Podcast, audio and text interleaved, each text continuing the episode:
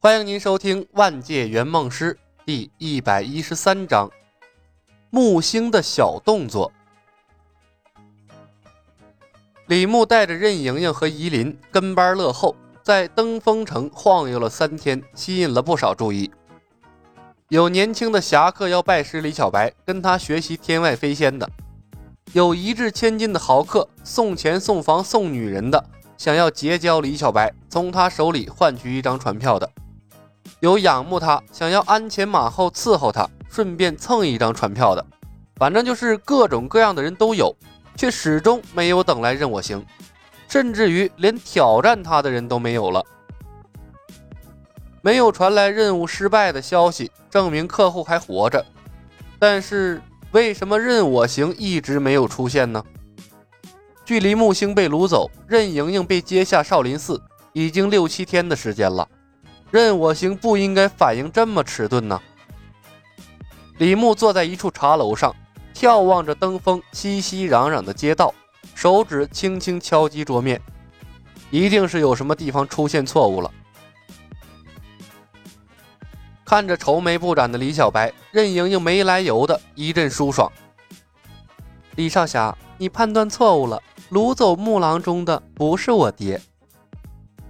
李牧抬眼看任盈盈，认真的道：“任大小姐，我一直认为你很盼望你爹还活着呢。”走吧，回嵩山别院，任我行可能出事了。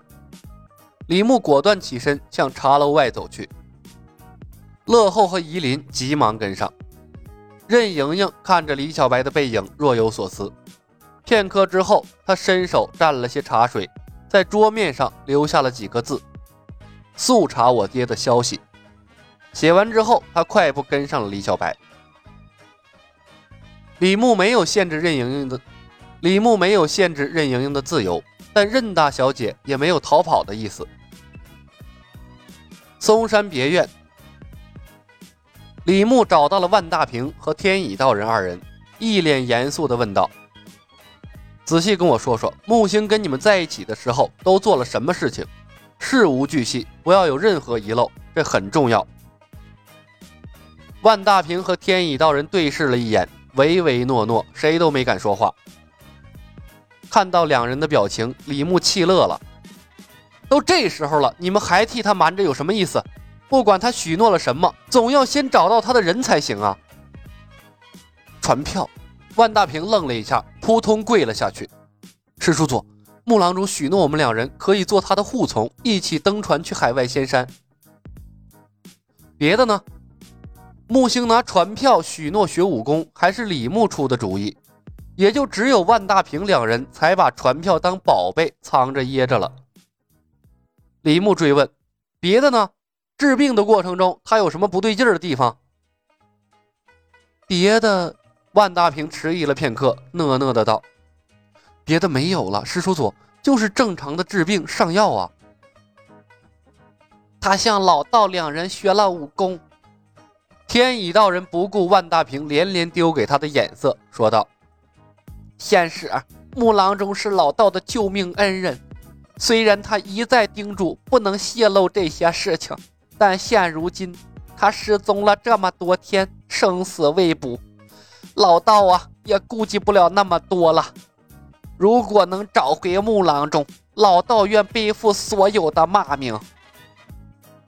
万大平叹息了一声：“唉，是的，师叔祖。”木郎中是向我们学武了，他错过了学武的年龄，资质也不是很高，但他有一套自己的学习方法，学起东西来特别快。他犹豫了一下，转身回屋，拿出了一叠白纸，递给了李牧。师叔祖，这是木医师总结的嵩山内功从入门到精通的进阶流程，虽然大多数的字体被简化了，但我也能分辨出大概。木医师的确是武学方面的奇才，用他的方法可以大大提高入门弟子的学习速度。嵩山派内功从入门到精通，泰山派内功从入门到精通。李牧接过来，粗略地翻看了几眼，是不得不佩服木星啊，他的确是用心了。他竟然用现代化编写教材的方式，系统的梳理了泰山派和嵩山派的内功修炼流程，分门别类，从经脉、穴位到行功路线，以及修行时的感悟，各种名词注释是应有尽有。即便是武学小白，即便是武学小白，只要拥有高中文化，看他总结的这本教程，估计都能修炼出内功来。人才。李牧毫不客气地把木星总结的内功修炼教程揣进了自己怀里。这玩意儿啊，可比大学教授翻译的《莲花宝剑》那实用价值可高多了。万大平看着李牧把木星的秘籍收走了，伸手想要回来，可这手伸到一半，想起了李牧的身份，叹了一声，又放弃了。虽然啊，那是木郎中的遗物。但终归没有和木星定下什么名分，终究啊没有李小白和木星亲近，他又有什么资格向李小白讨要木星的东西呢？除了学武之外，其他事情呢？李牧假装没看到万大平的不舍，继续追问：“不要让我一件件问，有什么你们感觉奇怪的都说出来，比如木郎中有没有向你们透露过什么奇怪的想法？”对你们做过什么奇怪的事情？这些都对找到木郎中有帮助。毕竟只有找到他，他许给你们的承诺才能实现。听闻李小白并没有干涉木郎中许诺的意思，两个人顿时生出了新的希望。你一言我一语的讲述起了治病过程中一些让他们感到匪夷所思的事情。木郎中对所有的武学理论都很好奇，问过老道内功剑术。师叔祖，木郎中有时候会说些我们听不懂的语言，比如什么内力对药物的抗性和驱逐性什么的，我以为是关于仙山医学的，也没敢追问。呃，他似乎对老道的蛋蛋很感兴趣，总会莫莫名其妙的盯着。看上许久，看得老道感觉凉飕飕的。天一老头，你再敢出言侮辱木郎中的人格，信不信我跟你拼了？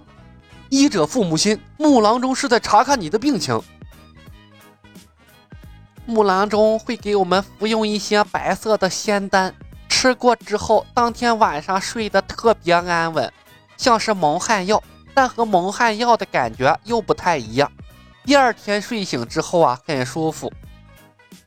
师叔祖，有时候木郎中会给我们吃一些奇怪的仙丹，有的发苦，有的发甜，吃过之后感觉身体软绵绵的，使不上力气。木郎中曾用一个叫针管的小玩意儿往老道的胳膊上扎针，推进去一些奇怪的药水，然后老道有差不多两个时辰感觉不到身体的存在。连手指头都动不了，他说让我试着用内力把药剂逼出来，你但是连身体都感觉不到，又哪能调动得起内力呀？安眠药、麻醉剂，李牧终于从万大平两人的口中得到了他想要的东西。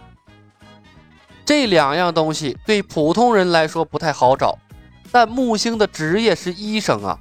想弄到这些东西，那太容易不过了。